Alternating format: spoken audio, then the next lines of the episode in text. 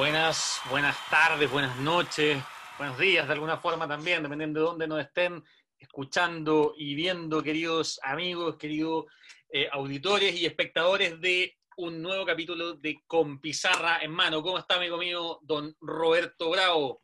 ¿Cómo está, don Rodrigo? Saludo a todos los amigos que hoy día se conectan. Eh, yo bien, día intenso, día intenso, harta reunión, harta cosa. Después de, Con Pizarra en Mano tengo reunión de directorio. Así que yo me iré corriendo una vez termine el, espacio. Pero ha sido, ha sido un buen día. Don Rodrigo, oiga, eh, bueno, primero felicitarlo porque usted mañana tiene lanzamiento de su libro, don Rodrigo. Cuéntenos un poquito de eso. Sí, exactamente. Mañana tenemos lanzamiento de mi, de mi libro de, de, ficción. ¿Lo tiene por ahí o no? Eh, lo tengo por acá, lo tengo por acá. lo regalamos un par de semanas. Relatos de un chileno en Nueva York, parte 2, porque el año ya se cumple un año que salió la, la parte 1. Eh, y claro, mañana tenemos un, un, lanzamiento, va a ser un lanzamiento online vía Zoom, como, como todas las cosas en estos tiempos, como nuestro, como nuestro programa también. De hecho, voy a aprovechar de, de dejar en el, en el chat para todos nuestros amigos y amigas que están con nosotros hoy día vía Zoom el link de inscripción. Vamos a tener un, un lanzamiento, como les digo, mañana por Zoom va a comentar el libro Montserrat Martorell, ella es escritora, eh, escritora chilena, vamos a tener también a, Valentina Inostroza, que es una, una, cantautora nacional, y un par de sorpresas más, porque qué sería de la vida sin sorpresa. Así que si cualquiera de nuestros amigos nos quiere acompañar mañana, están más que invitados, me van a ver además con, con seudónimo, eh, y, y solo tienen que inscribirse en el link que acabo de dejar en el chat eh, hacen clic, ponen su mail y les va a llegar el link de conexión para mañana a las ocho y media. Oye, y a propósito de eso, ¿qué pasó con el lanzamiento de tu libro? Que, que yo eh, me acuerdo que estábamos casi listos en marzo, justo cuando empezó esta, esta locura. Sí, pues, usted, bueno, para los que no saben, eh, Rodrigo escribió el prólogo de, de, mi libro. Se iba a lanzar en, en, el 28 de marzo, al otro día de mi cumpleaños, pero gracias al COVID, todos mis sueños se derrumbaron como como un castillo de naipes. Eh, voy a ocupar esa analogía. Pero tenemos lanzamiento digital, don Rodrigo. miércoles, miércoles 29 de julio. Vamos a tener a Valentina Romeo comentando, a Felipe Briones, eh, dueño de la editorial, y también a Gonzalo Muñoz, académico que estuvo con nosotros. Así que, bueno, yo usted, ¿y a qué hora? Eh, si usted me permite y el público así lo permite, yo quiero lanzarlo en horario de con pizarra en mano. Si se puede, digamos. Hacemos un mix, un pizarra en mano. Eh, me gusta, me gusta, me gusta, me gusta. Ya, ya, no te la fecha. 29 de, julio. 29 de julio, de 30 de la tarde. con pizarra especial lanzamiento de manual de supervivencia.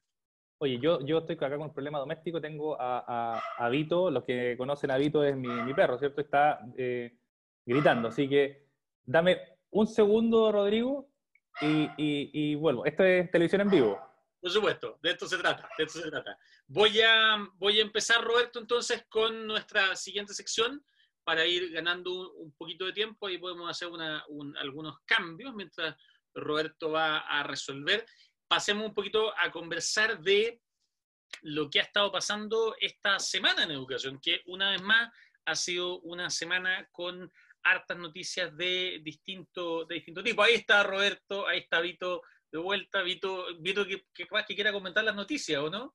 Oye, Vito, Vito está interesado en esta noticia de, de la vuelta de, de, clase a Rapanui. Bueno, para los que no saben, hoy día eh, dos escuelas de Rapanui comenzaron este, este regreso, este retorno a clases. Bueno, el alcalde levantó esta, esta petición al ministerio y, fue aprobada, básicamente porque se dan las condiciones sanitarias. Básicamente tienen que haber dos meses sin que no deben haber eh, contagio, ¿cierto?, en la zona, y eso posibilita este, este, este retorno, que es interesante porque es gradual y de cara a una, una posible reintegración de todos los estudiantes. En Rapanui hay más o menos alrededor de 2.000 estudiantes eh, y van a partir 225. Entonces, yo creo que lo más interesante es que esto va a servir mucho al resto de los colegios porque nos va a dar luces de cuáles son los protocolos y cuáles son aquellas medidas que vamos a empezar a ocupar. Es muy interesante lo que está pasando acá. Esto se suma también a una petición en Punta Arenas de, otro colegio, de un alcalde, eh, que están preocupados.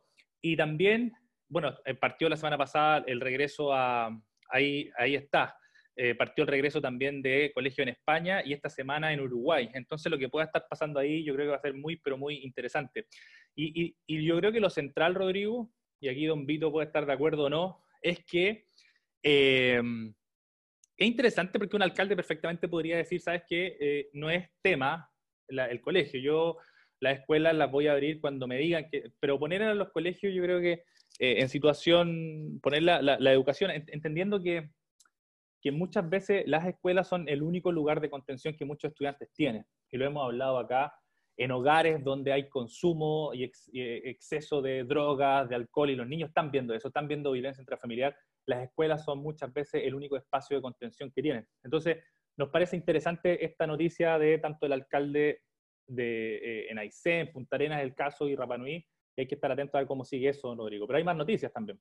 Sí, exacto, exacto. Bueno, eh, claro, efectivamente, eh, Punta Arenas, eh, también Dalcahue, lo comentamos la semana pasada, eh, pues Rabanui va a ser un, ejemplo interesante. Alcaldes como el de Aysén también esta semana descartaron reabrir, incluso Aysén tiene muy pocos casos, ha tenido, tiene 29 casos de coronavirus en, lo que llevamos de, pandemia, 9 activos y, y, ninguna víctima, pero a pesar de eso, el alcalde planteó, los alcaldes de Aysén plantearon que eh, prefieren, ya que igual hay subidas, prefieren no, por ahora, no, no, arriesgarse. Vamos a estar viendo un poco, va, vamos a tener seguramente una, situación variable a lo largo del, país. Pero han pasado otras cosas.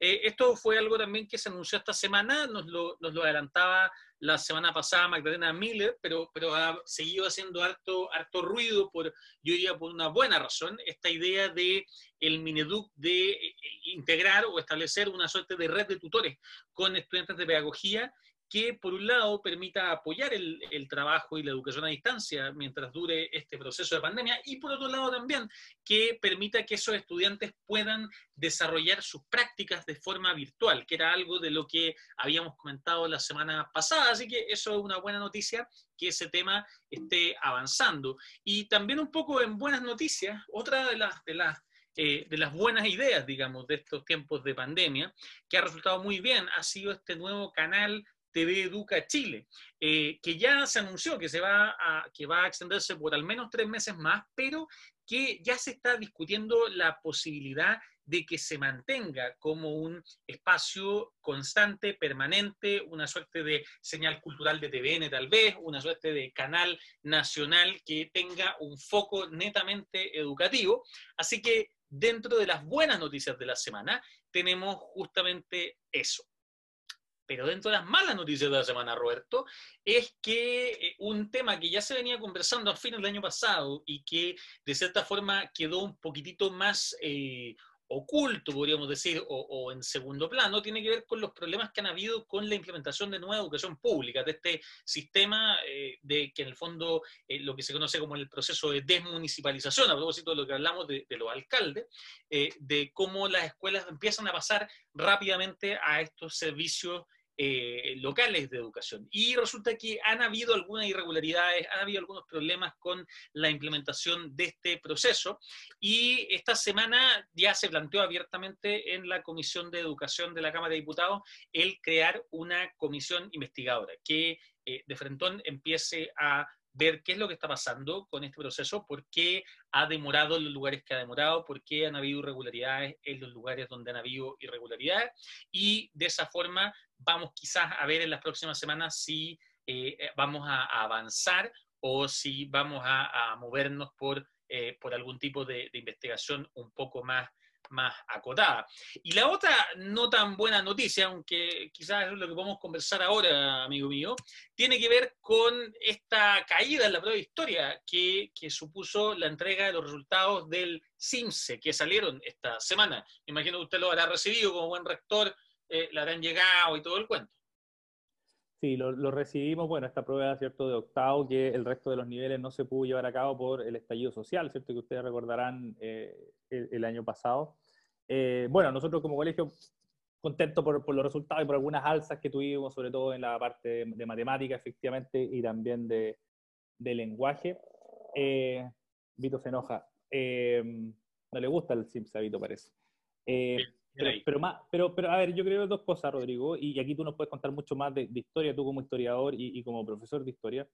yo primero que el, el, el, CIMSE, yo creo que hay que medirlo en su justa medida. Efectivamente, yo creo que cuando hemos hablado acá, que cuando el CIMSE se toma la agenda completa de la escuela y se transforma en esta mecanización eh, de todos los procesos y todas las prácticas que tiene un colegio, efectivamente yo creo que no es, eh, no es lo óptimo. Y también caer en las lógicas de los rankings y, y, muchas de las consecuencias que tiene, que tiene consecuencias muy fuertes el CIMSE para algunas escuelas, hasta el cierre, ¿cierto?, de, de, algunas de ellas, efectivamente el, el CIMSE yo creo que deja de tener sentido.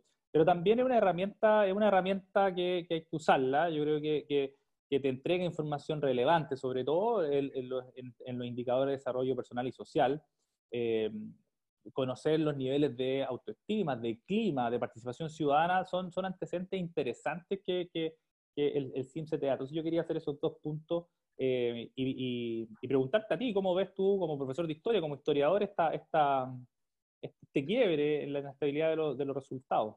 es interesante, es interesante porque, bueno, esta, esta noticia que estamos viendo en pantalla, que, que del Mercurio, parte con una, una frase como, como muy, no, no, diría poética, pero que dice, no han sido meses fáciles para la historia como disciplina. Entonces habla un poquito de, lo que pasó con el cambio en la malla curricular en tercer y cuarto medio, donde historia salió del antiguo plan común. Eh, habla también de, de, bueno, ¿te acuerdas la, la, filtración que hubo con la, con la PSU de historia, que también, que también eh, implicó eh, esa suspensión de esa prueba?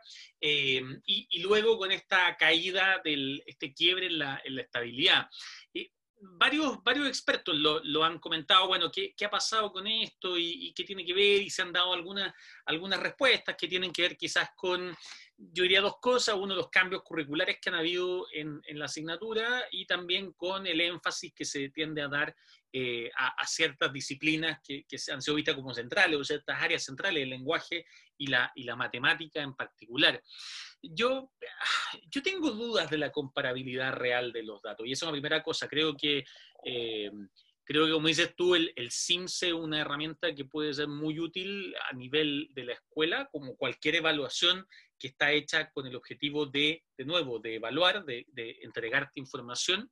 Eh, tengo poca claridad y, por eso de, esta suerte de, comparabilidad que se puede hacer entre establecimientos o entre distintos lugares o a, lo largo del tiempo. Eh, creo que, en el fondo ahí caemos en, una suerte de, simplificación. No, no. Eh, por otro lado, claro, en alguna parte el el encargado de la, de, la, de la, Agencia Nacional de Educación, Daniel Rodríguez, por ahí dice, claro, aquí, o en otra, noticia decía, bueno, es que nos falta información, no, no hemos podido hacer ese seguimiento, no podemos saber qué es lo que está pasando. Y yo, yo tengo, tengo dudas de que sea un problema de, de falta de información, o sea, más bien un problema de, de, de, cómo se ha usado esa información y de la señal que esa información también entrega. Y, y ahí yo creo que hay una, un tema en el que volvemos y ahí hablo como profe de historia, como historiador también, pero profesor de historia sobre todo, eh, cuando el foco está puesto en una o dos evaluaciones y cuando toda la información eh, muestra eso y los rankings muestran eso y las noticias muestran eso, a menos que cuando pasa esto, que son las caídas, eh, bueno, finalmente estamos mandando señales también a, a los estudiantes, a los profesores, a las familias de que lo que importan son esos dos temas. Y como sabemos en educación, si le decimos a nuestros estudiantes que lo que importan son A y B, eh, no, esperemos que después estén enfocados en A y B. Eh, que no nos sorprenda, digamos, que eso sea el, resultado final. Así que bueno, yo creo que necesitamos más, más puntos de, más datos. Eh, espero solamente que no se instrumentalice ahora estos resultados para de nuevo criticar, no sé, los movimientos sociales, las protestas, que, que, lo veo en la noticia ahí del Mercurio en pantalla en este momento, como rápidamente. Todo esto es culpa de la violencia y de los paros, siempre. Creo que está sin audio, compañero. Perdón, sí, no, muy de, muy de acuerdo, pero, también le decía que, que hay cosas interesantes que también aparecen en el Mercurio, don Rodrigo. No, no, no digo nada. Digo, en este caso en particular, podría ser el, el mostrador, el desconcierto. Digo, me, me, refiero yo, lo, usted sabe, que no se instrumentalice la educación para otros fines. Porque tú sabes que ahí cuando digo, me, Es lo me que ca- hemos- hizo enojar. Sí, él, sí, usted se enoja con facilidad. Oiga, eh, no, pero es lo que hemos dicho siempre, si bien la, la escuela es un espacio eh, de, en esencia político, eh, cuando se utiliza para la instrumentalización política partidista es cuando efectivamente no logramos avanzar y lo que pasa en la sala de clases deja de tener sentido y foco. Entonces, eh, yo creo que efectivamente, ojalá el CIMSE, así como cualquier otra prueba estandarizada, no hay que demonizarla, sino que hay que darle su justa medida y es que nos entregan datos, datos para la toma de decisiones a los equipos directivos y a los equipos técnicos. Pero hablando de foco y de poner el foco donde lo importa, amigo mío, yo tengo que quiero presentarles eh, una nueva cápsula para toda la gente que nos sigue, nuestra nueva cápsula de nuestras queridas amigas Rosario y Camila, a quienes nosotros queremos mucho, que son profes con Chile, y creo que nos enviaron una nueva cápsula para compartir. Exactamente, vámonos a eso, que Vamos. eso es- ellas siempre traen lo que importa acá. Vámonos entonces con una nueva cápsula de profes con Chile. Hola a todos, yo soy Camila Yoken. Yo soy Rosario Mayorga, somos el equipo de Profes con Chile y hoy día les traemos una nueva cápsula de profes. A pedido del público, en la cápsula de hoy vamos a presentarles cuatro actividades que son adaptables a todas las asignaturas, contenidos y edades y que sus alumnos pueden usar para trabajar o repasar cosas aprendidas desde sus casas de forma autónoma y sin necesidad de mayor tecnología. Todas las actividades que les vamos a presentar hoy día, lo único que necesitan es un dado. Y si bien los alumnos lo pueden jugar solo, siempre va a ser más entretenido jugarlo con alguien más. La primera actividad que les vamos a presentar es este juego que se llama Conecta 4.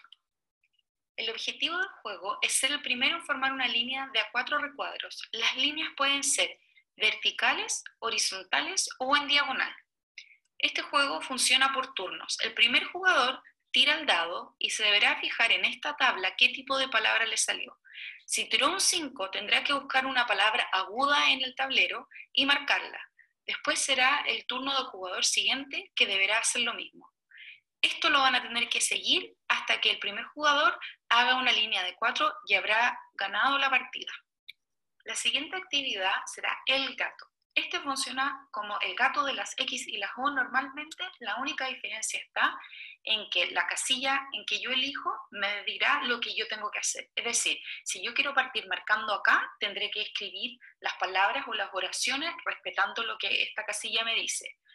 Lo mismo con todas las otras. Entonces así tendrán que escribir las palabras con distintos tipos de letra, con distintos colores, haciendo patrones, utilizando puntos, haciendo sumas, etc. La última actividad que les vamos a mostrar es esta que está acá y tiene una variación que les vamos a presentar después. Esta actividad funciona como un tablero común y corriente. Se tira el dado y se avanzará la cantidad de casillas que el dado indique.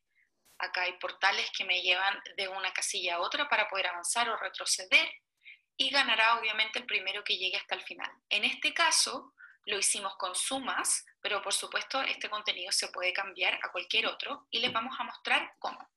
Caso de que quieran usar contenido que no cabe dentro del circulito como son las sumas, nosotros les recomendamos usar esta opción y adjuntar una lista con las preguntas que ustedes quieren que trabajen. Es decir, si el alumno parte y tira un 4, cae en esta casilla, se tendrá que ir entonces a la lista de preguntas y contestar la pregunta 4.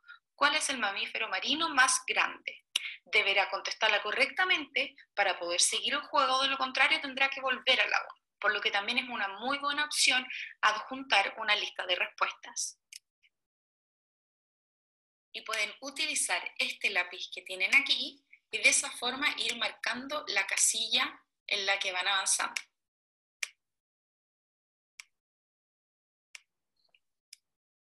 Hay distintas formas en las que nosotros les recomendamos usar estas actividades. Si es que están en un computador, pueden poner pantalla completa y marcar las casillas en las que van con post-its. Si es que están en un tablet o en un celular, pueden usar figuras reales de juegos de mesa y usarlas para marcar. Y si quieren que sus alumnos jueguen con alguno de sus compañeros y tienen la posibilidad de hacerlo, pueden hacer una llamada por Zoom, compartir la pantalla y pueden utilizar este lápiz que tienen aquí y de esa forma ir marcando la casilla en la que van avanzando. Esperamos que les haya gustado y les haya servido mucho la cápsula que les trajimos hoy. Recuerden que todas van a quedar guardadas en el IGTV de nuestro Instagram, arroba Chile. Que tengan una muy buena noche y nos vemos la próxima semana con una nueva cápsula de profes. Oye, tremendo. Una vez más, agradecerles a, Camila y a Rosario que siempre nos, tienen. Oye, yo, he usado su, parte de las cápsulas en, clase y en, otras actividades, así que funcionan.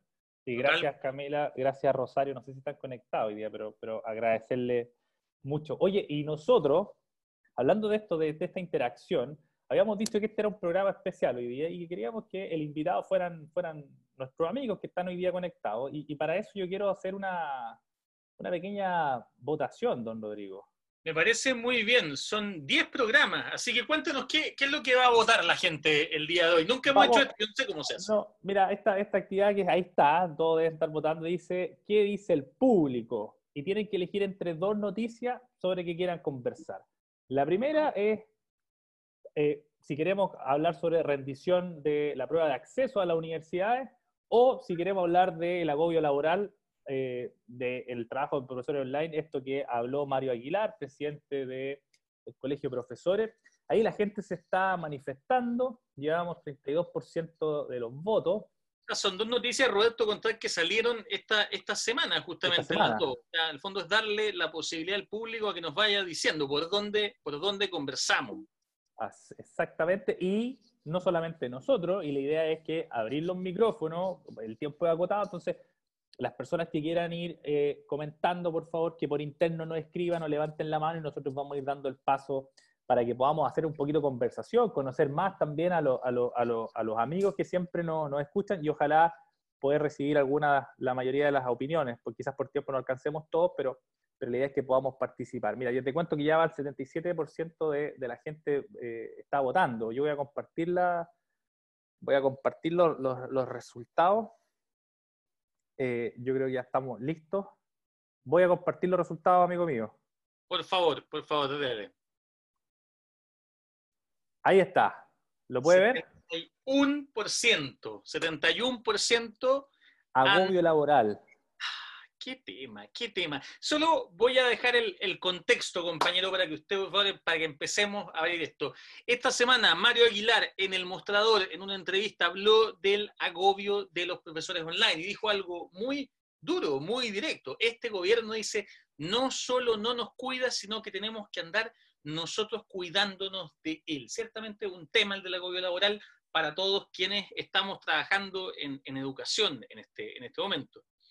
Sí, yo, a ver, yo, yo creo que eh, tanto para la gente, yo creo que para todos el, el, hoy día hay una sensación eh, instalada, obviamente, que es de, en algunas comunidades incluso de desesperanza, eh, porque efectivamente, independientemente del rubro al que uno se dedique, el estar en la casa y sobre todo, por ejemplo, en un país tan machista como este, las, las colegas que son profesoras y que son madres, se siente tres veces más el trabajo usted, por ejemplo, usted trabaja tanto porque no tiene niños todavía y, por eso usted trabaja 24/7. Eh, entonces, efectivamente, se siente mucho más, a pesar de los acompañamientos que las comunidades pueden estar haciendo. Eh, y, son declaraciones fuertes, que, hay, que aquí hay que ver si a todos la comparten o no, yo no quiero hacer ningún juicio, pero este gobierno no solo no nos cuida, sino que tenemos que nosotros cuidándonos de él. Declaraciones duras, fuertes, y vamos a abrir el micrófono, ¿te parece? Para exactamente, dar, este contexto. Entonces yo no sé si hay gente ya que usted se maneja mejor que yo, usted es mucho más joven que yo, profesor, y nos puede ayudar. y nos puede ayudar con el tema de dar micrófono y estas cosas que yo no me manejo. Yo, yo, me quedé en Messenger. No, exactamente. Estamos con el, con el chat abierto para que quien quiera. Fondo, aquí hay dos preguntas que queremos hacerle a nuestro público hoy día. Y es una de ellas, en el fondo, bueno, ¿qué, qué es lo que le ha ocurrido con el tema del agobio laboral? Si lo han sentido o si quizás han sentido que no, que han estado súper bien, que este ha sido el tiempo más tranquilo y maravilloso de sus vidas. Yo le he escuchado eso a algunas personas, aunque nunca lo van a decir en voz alta.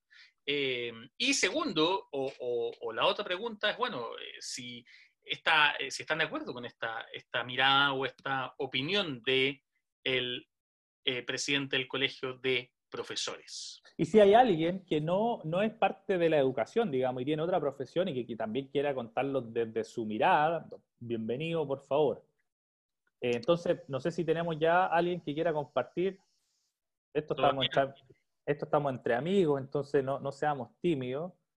Eh, sino como en clase, eh, vamos con apellido, orden nomás. Una ruleta. Sí, sí, sí, yo creo que no, no, no, no hay problema. Mira, yo, yo, le quiero preguntar a alguien. sí, directamente, ya. Pero en buena onda. Mira, yo quiero preguntarle, porque esta persona se ha conectado desde el día uno. Yo lo conozco, es un gran profesional. Y aparte, ayer se acaba, acaba de dar su examen de grado del Magíster de Liderazgo y Dirección Escolar. Yo creo que nos puede decir mucho. Entonces yo quiero invitar, sin, sin que sienta mayor presión, al señor César Mesa. ¿Le puede dar usted micrófono, don César? Estará por ahí, para que nos cuente algunas impresiones. ¿Qué, qué opinas de este tema del, del, agobio, César? ¿Cómo lo ves tú? ¿Qué se conversaba en el Magíster con tu, con tu colega? Eh, y veamos, ¿qué nos puede contar César? No sé si está por ahí. Ahí está, César. Sí, aquí estoy. Hola, César, ¿cómo estás? Bien, ¿y ustedes? Bien, pues aquí estamos, César. Gracias por conectarte siempre y, por, escuchar el, programa. Cuéntanos, César, ¿cómo ves tú este tema del agobio? ¿Estás de acuerdo? ¿Estás de acuerdo con las declaraciones? ¿Te parecen un poco fuertes o no? ¿O son adecuadas? ¿Cómo, cómo lo ves tú? Eh, eh, yo creo que en primera instancia em, el, colegio de profesores siempre tiende a politizar un poco sus declaraciones y, en ese sentido, como, como ustedes decían al comienzo, eh, no, le hace mucho bien a, la educación esto de estar en este tira y afloja, ¿cierto?, eh, político. Eh, yo me imagino que nuestra autoridad, el ministerio principalmente, tendrán muchas cosas que mejorar, pero sin duda que no, este, momento no debe ser nada de fácil para, para ellos, ¿cierto? Es una experiencia que, a ninguno de nosotros nos tocó vivir. Entonces, como todo, tendrá cosas que, mejorar y, el hecho de que estén algunos actores, ¿cierto?, em, criticando de esta manera tan fuerte, a mí me, no sé, yo siento que no le hace bien a todo el trabajo que estamos haciendo, siento que de una otra manera eh, pone en segundo plano todo el esfuerzo que estamos haciendo día a día los profesores, ¿cierto?, eh, adaptándonos a todo, a todo esto nuevo. Em, me imagino que, Mario Aguilar algo, algo de, razón tendrá también, ¿cierto? No sé, a lo mejor eh, eh, sus su propuestas o, las cosas que, discute diariamente en, su gremio con las autoridades a lo mejor no han sido escuchadas, eh, pero esas informaciones son supuestos, uno no tiene, no tiene acceso a eso. Ahora, este, este constante ataque, no sé, a mí, a mí me, no, no sé si le hace bien a todo este trabajo, como les decía. En cuanto a mi experiencia personal, claro, eh, el hecho de, sumar muchas variables que uno antes dentro de la sala de clase no, no tenía, eh, hace que todo se ponga mucho más intenso. O sea, lo hablaban ustedes, yo tengo dos hijos chicos y hay que luchar, ¿cierto? Eh, buscar un lugar idóneo para hacer clase, que no se metan a la, a la, a la sala de estudio mientras uno está haciendo clase, yo soy profesor de educación física, he tenido que eh, transformar mi, sala de estudio en gimnasio, en clase, en, todo. Entonces, eh, sin duda que no es fácil. Ahora, eh, yo por lo menos, y esta es una percepción personal desde mi área de educación física y desde la realidad laboral que tengo, siento que la, la, comunicación en este aspecto, el, el hecho de mantener, de tener una contención mediante comunicar las cosas claras, no, no generar falsas expectativas, por lo menos eh, para mí ha sido súper tranquilizador. O sea, sabemos dónde estamos pisando, eh, sabemos cuáles son nuestros nuestros próximos objetivos, eh, tenemos plan A, B y C incluso, y, y, eso de alguna u otra manera, pese a todo, hace que, que, uno esté mucho más, más tranquilo trabajando. Yo me imagino que no será a lo mejor la realidad de, de muchos, de muchos colegas, ¿cierto? Pero, pero al menos desde mi, desde mi experiencia, eh, uno puede contar eh, con, con, una tranquilidad para poder trabajar, para poder innovar, para poder atreverse. Y, claro, hay alguna, uno lee, ¿cierto? O, participa de otras charlas y, se da cuenta que no es la realidad que tienen todos los profesores. Gracias, César. Gracias por, por, por compartir tu, tu, experiencia y en este tema que, que, que, es, que, es, interesante escuchar a un profesor que está en el aula y, y cómo lo vive. Así que muchas gracias, César, por, por, conectarte hoy día y compartir con nosotros. Muchísimas gracias. Don Rodrigo, ¿usted Chao. tiene otra persona? Sí, tengo a Claudia Martínez Rayo, que también es una, una persona que nos acompaña siempre, una, una colega que está aquí siempre muy, muy activa. Ahí, Claudia, tengo con el audio. Hola Rodrigo, ¿cómo Hola, estás? Gracias. Gracias por darme la palabra. eh, bueno, ante todo quiero decirles que yo no soy profesora, soy psicóloga y tengo rol docente en el programa PASE de la Santa María, de la Católica. Eh, también trabajo haciendo un taller de autoeficacia en el propedéutico de la Universidad Católica del Paraíso y eh, también soy profesora mentora de eh, profesores de estudiantes, no, de futuros profesores que están en cuarto, en cuarto año de educación física. Eh, si bien yo no había votado por esta noticia, sino por la otra, porque me toca más directamente, eh, sí puedo decirles ciertas impresiones que he tenido a partir de lo que estamos viviendo con respecto al agobio y también con respecto a riquezas que no anticipé, que que ha facilitado el estado de cosas actual. Ha sido súper complejo tener nuevamente el contacto con nuestros estudiantes de tercero y cuarto medio para poder desarrollar nuestro trabajo de acompañamiento, eh, no solamente por problemas de recursos eh, digitales, sino porque una vez que ya tenemos contacto con ellos y les ofrecemos los medios para poder trabajar, como la plataforma Classroom, por ejemplo, eh, o eh, Zoom o Meet, noto el desgaste en ellos mismos de tener que estar rindiendo eh, guías una tras otra, eh, acompañadas de reuniones. Entonces, eh, lograr vincularse con ellos eh, es, es como utilizar todos los recursos de improvisación como si fuera un stand-up comedy a veces también, en donde trato de hacer actividades de relajación, de activación, de juegos, para poder hacerlos sentir que están a gusto y poner su cere cerebro dispuesto al desafío de aprender o, o, de reflexionar en conjunto, que finalmente estoy haciendo eso ahora. Eh, con respecto a los profesores, viví eh, el hacer una capacitación para eh, docentes de la comunidad de San Bernardo en la, en, respecto a la plataforma Classroom, porque se vieron forzados a aprender en forma muy rápida porque esa iba a ser la forma de trabajo de en adelante con sus estudiantes. Y estamos hablando de profesores jóvenes, profesores que están a punto de jubilar, todos con la misma presión de aprender y dan, me di cuenta de las dificultades de comprender eh, como la ingeniería, el diseño de, de, de, la enseñanza a partir de eso. Entonces sentía como que era súper inútil explicarle cosas si además tenían la ansiedad de tener que hacerlo lo antes posible, eh, y, y, sin ver como el, el, el, panorama más eh, amplio. Es como si nos hubiéramos vuelto tecnocéntricos, es como que la herramienta es lo importante, aprender todos los, eh, los procedimientos digitales para hacer la cosa, pero eh, no entendiendo que es un medio de repente para lograr otra cosa y que quizás nos podrían facilitar voy a hacer una locura, pero así como yo veo Classroom, por ejemplo, facilitaría la posibilidad de que docentes se unieran en una sola clase a hacer aprendizaje basado en proyectos, juntando un profesor de educación física con una historia y hacer algo en conjunto. Ese medio lo facilita, pero es un paso más allá de haber aprendido primero eso, eh, como dominado un poco, para poder imaginar esos espacios. Cuando se los presenté para ellos fue así como, no es el momento, no, no entiendo nada.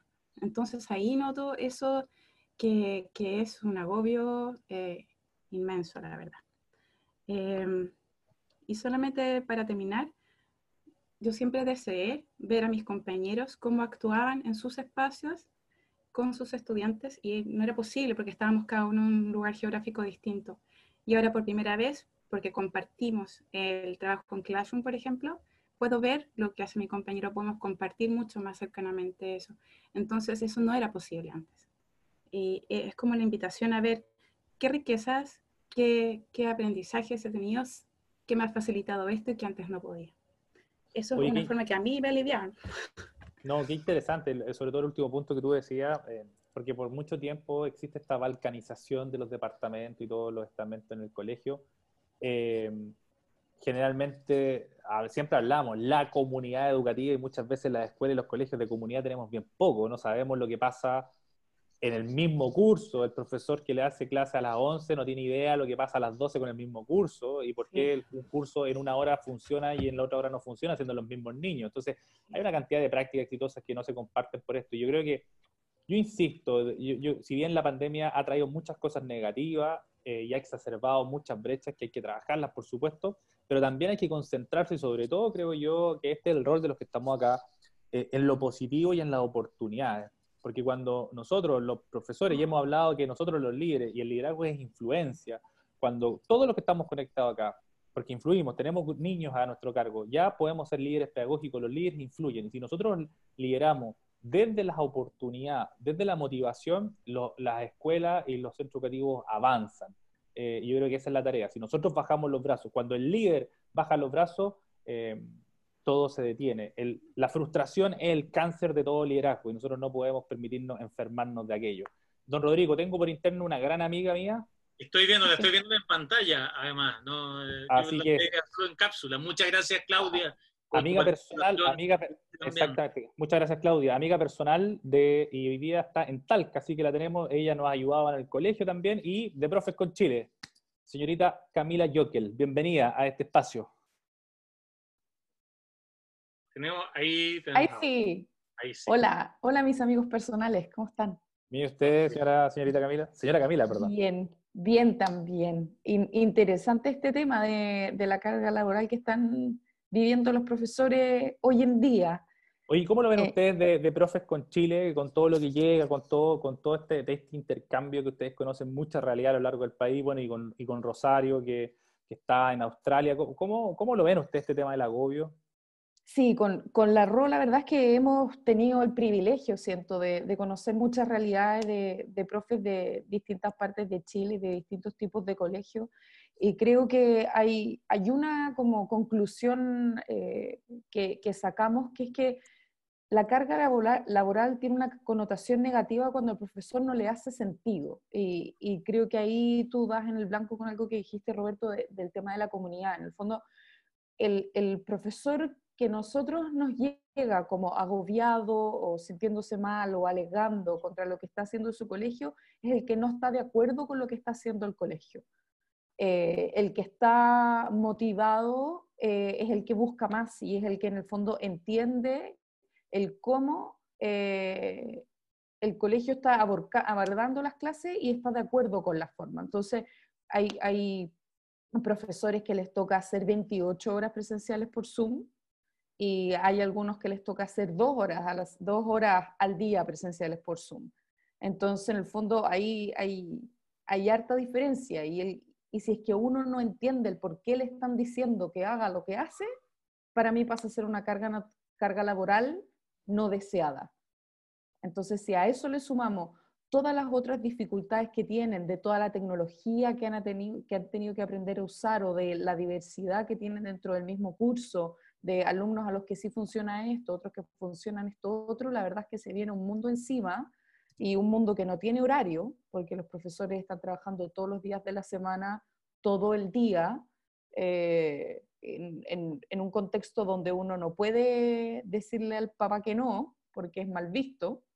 Eh, entonces están con muchos, muchos desafíos, pero creo que la mayor dificultad que tienen es que les haga sentido a ellos y no tener esa voz en el fondo. Buenísimo. Oye, Cami, eh, nada, pues agradecerte, Camila, por, por, el, el, apoyo constante a Profes con Chile, aprovechando que está acá, y gracias por compartir esta experiencia y, y, la conversación que ustedes constantemente tienen con los, con los profesores. Se agradece mucho. Gracias por el trabajo que están haciendo de relevar prácticas interesantes y ponerlas en común, algo que no suele pasar entre nosotros los profesores. Así que muchas gracias, Cami. A ustedes. Efectivamente, gracias, gracias. Tuvimos a Rosario la semana pasada, ahora la Camila. Eh, ahora, bueno, aquí que nuestros amigos también las vayan viendo fuera de sus cápsulas también. Yendo conociendo todo lo que han, lo que han estado haciendo. Oye, Roberto, yo solamente quiero comentar una, una última cosa, eh, porque creo que no hay, no hay más palabras. Teníamos una, pero, pero la persona está sin audio, entonces estamos, estamos complicados Sí, Eh, yo, yo, yo me tengo que ir en unos minutos más. Recuerde que tengo reunión con. Usted no, tranquilo, estoy marcando, estoy marcando los tiempos. Ah, ya, muchas gracias. No se preocupe, sabemos que, que tiene que, que correr, pero solamente eso, o sea, volver a, a esta idea, yo creo que van saliendo varias cosas, el agobio yo creo que ha sido real, eh, incluso el mejor de los mundos habría sido real porque, porque estamos, ¿cómo se llama?, en una situación totalmente nueva, desconocida, eh, y de nuevo, la, la, importancia aquí de la comunicación, la importancia aquí de la autocrítica. Yo creo que autocrítica es una palabra que quizás ha faltado harto este, este año, también es entendible, pero, pero quizás, bueno, no sé, pensaba yo, ojalá pudiéramos vivir en un país donde la gente pudiera decir en voz alta y en público, me equivoqué, sin que eso fuera como una, una situación costosa. Creo que nos no iría tanto mejor eh, y aprenderíamos bastante más y, y, yo creo que estaríamos menos, menos cansados. Eh, y, y, se, lo, se lo dejo a usted como, ¿por qué? Porque yo ya, ya no lo quise ni traer, ni traer, porque si no la gente va a pensar que esto, es, que esto ya es como una, un, un, espacio pagado, pero lo vi de nuevo en el diario esta semana, en foto de, de, de pantalla completa, ahí dando una entrevista en el Mercurio, entonces... Eh, a propósito de esto de que no todo lo que sale en el Mercurio es por malo, eso te lo dije, por eso ni te lo terrible, dije. ni terrible, hay cosas muy buenas. Eh, así que eh, me parece maravilloso, me parece genial estar viendo ahí cómo, cómo, cómo avanza, cómo va, eh, sigue comunicando esta importancia de, de comunicar. Eh, pero lo que sí me preocupa, y se lo digo con, con, todo el cariño que le tengo, es que entre tanta entrevista, tanto medio y todo el cuento, usted se fue ya, no sé, ya cuántas semanas con, con una tarea. Entonces, ¿qué, ¿qué, ha pasado? ¿Qué, ¿Qué, ¿Hay algo? ¿Tenemos alguna información para la gente ya, ahora que nos acercamos al final de este capítulo número 10? ¿O usted estaba en entrevista y foto y, y, y, prensa?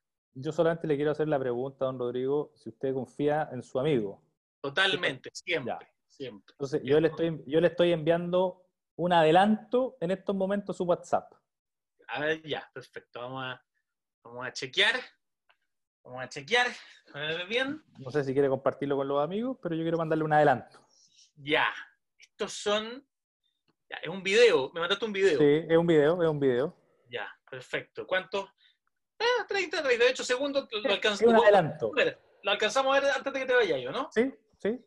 Vamos entonces a ver qué nos tiene preparado el señor Roberto Bravo, a ver si, si, si, en qué anduvo esta semana. Es una herramienta pensada en los profesores. Porque si, si, si lo que se busca es que el docente sea el principal actor para, que, eh, para promover el aprendizaje socioemocional de sus alumnos, también se necesita que el profesor esté bien. En condiciones eh, de, de, de, digamos, de auto, una relación de autoaprendizaje, digamos, de cuál es su estado socioemocional y por esa vía poder transmitirle a sus alumnos a manera de identificar en qué estado se encuentran y cómo enfrentarlo. Por lo tanto, estamos muy contentos con lo que se da de esa manera, digamos.